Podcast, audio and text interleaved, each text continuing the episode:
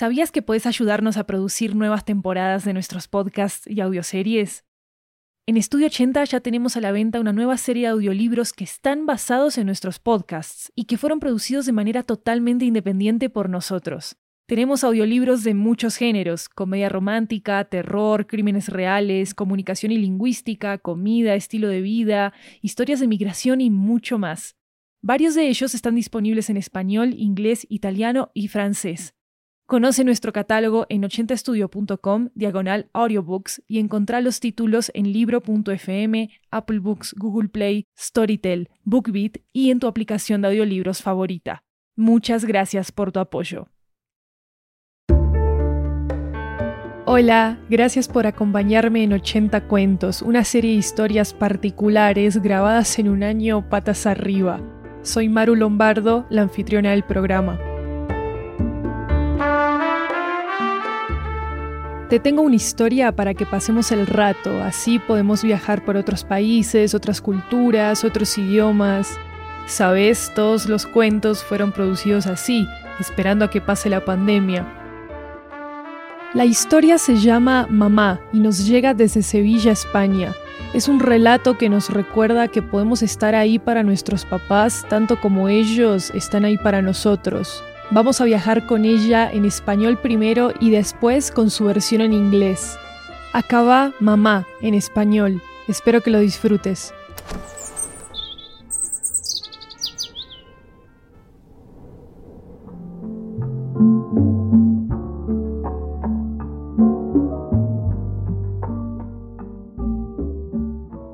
Día 1. Creo que es momento de empezar el cuaderno de reflexión que me dijo mi terapeuta. Digamos que si fuera un día normal, hoy hubiese ido a la universidad, visto a mis amigos y entrenado. Pero ayer decretaron el comienzo del estado de alarma, así que estaremos tres semanas encerrados en nuestras casas. No sé qué voy a hacer sin salir. Al menos no tendré que estudiar para el examen de literatura. Mi madre no ha dicho ni una sola palabra sobre el asunto. Claro, ¿a ella en qué le afecta? Si desde hace cuatro años que solo sale en casos de extrema necesidad, para hacer las compras, ir al médico, pasear a Bartolo. Pensé que cuando la psicóloga le sugirió que adopte un perro, la cosa iba a cambiar, pero mamá habla más con él que conmigo.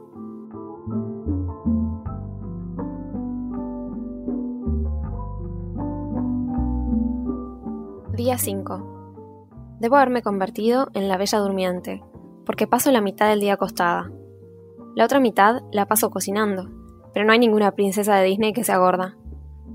Mamá me ha sugerido que haga yoga con ella. El problema es que esto del confinamiento me tiene mal. No estoy acostumbrada a la inactividad y me pongo muy ansiosa.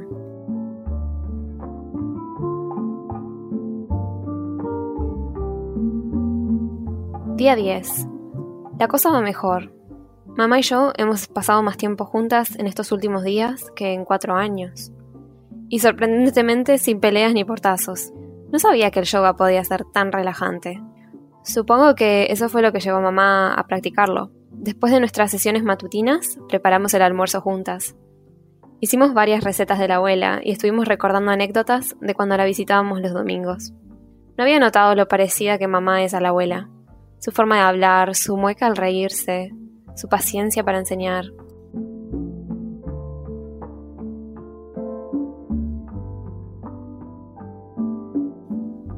Día 15. Anoche hablamos de papá. Cuando terminamos de ver la peli, las dos con lágrimas en los ojos, mamá me abrazó y me dijo lo mucho que lamentaba no haber estado presente estos años. ¿Pero fue ella quien no estuvo presente o yo quien se alejó? ¿Acaso fui yo quien la dejó sola mientras me mantenía ocupada con la universidad, el gimnasio, mis salidas con amigos? No, mamá, soy yo la que lamenta no haberse quedado en casa haciéndote compañía.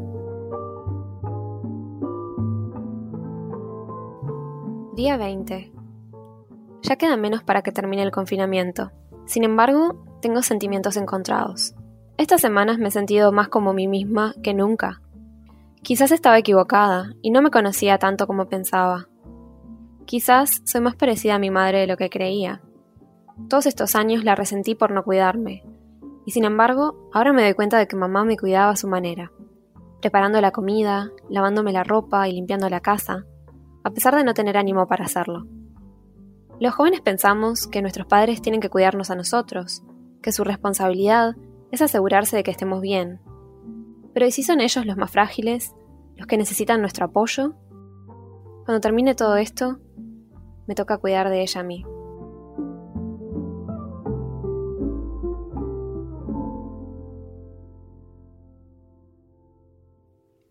Ahora acaba mamá en inglés, o más elegante, Here is Mama in English.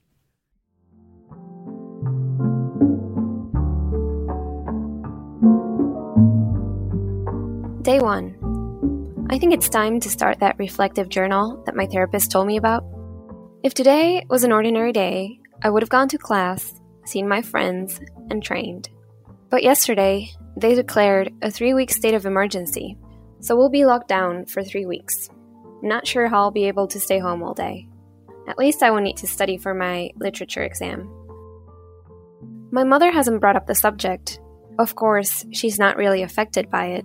For four years, she only goes out in case of extreme need to get groceries, go to the doctor, walk Bartolo. I thought when the psychologist suggested that she get a dog, things were going to change but mom talks more with him than with me.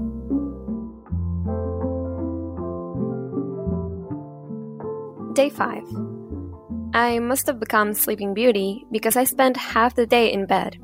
The other half I spend it cooking. Mom suggested I do yoga with her, but I'm not feeling great with this confinement thing. I'm not used to an activity and I'm just getting very anxious.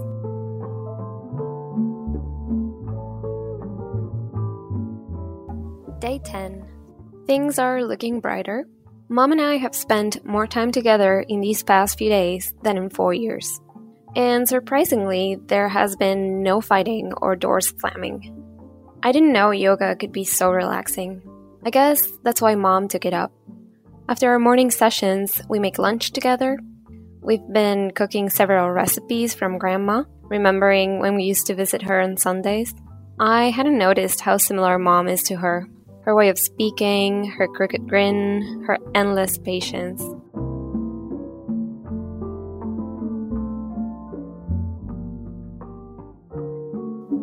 Day 15. Last night we talked about Dad. When we finished watching the movie, with tears in our eyes, Mom held me and told me how sorry she was for not being there for me for all these years. Was it her, though?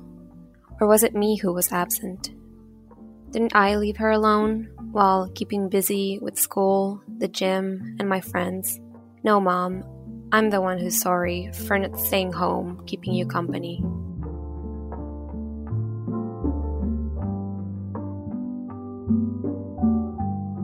Day 20. Lockdown is almost over. I guess I should be happy, but I have mixed feelings. These past few weeks, I felt more like myself than ever. Maybe I was wrong, and I didn't know myself as well as I thought. Maybe I'm more like my mother than I believed. All these years, I resented her for not taking care of me. But now I realize she did. By cooking, doing my laundry, and cleaning the house, even though she didn't always feel great. Sometimes we'll believe that our parents must take care of us, that their responsibility is to make sure we're okay. But what if it's them who need our help? When this is over, it will be my turn to take care of my mom.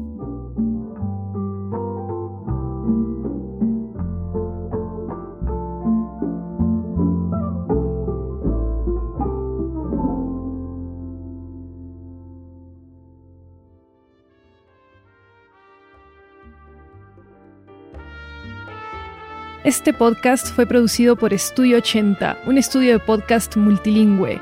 La historia original fue escrita, traducida e interpretada en español y en inglés por Marisa Cores. Marisa es uruguaya y es traductora de inglés y español en Sevilla, España.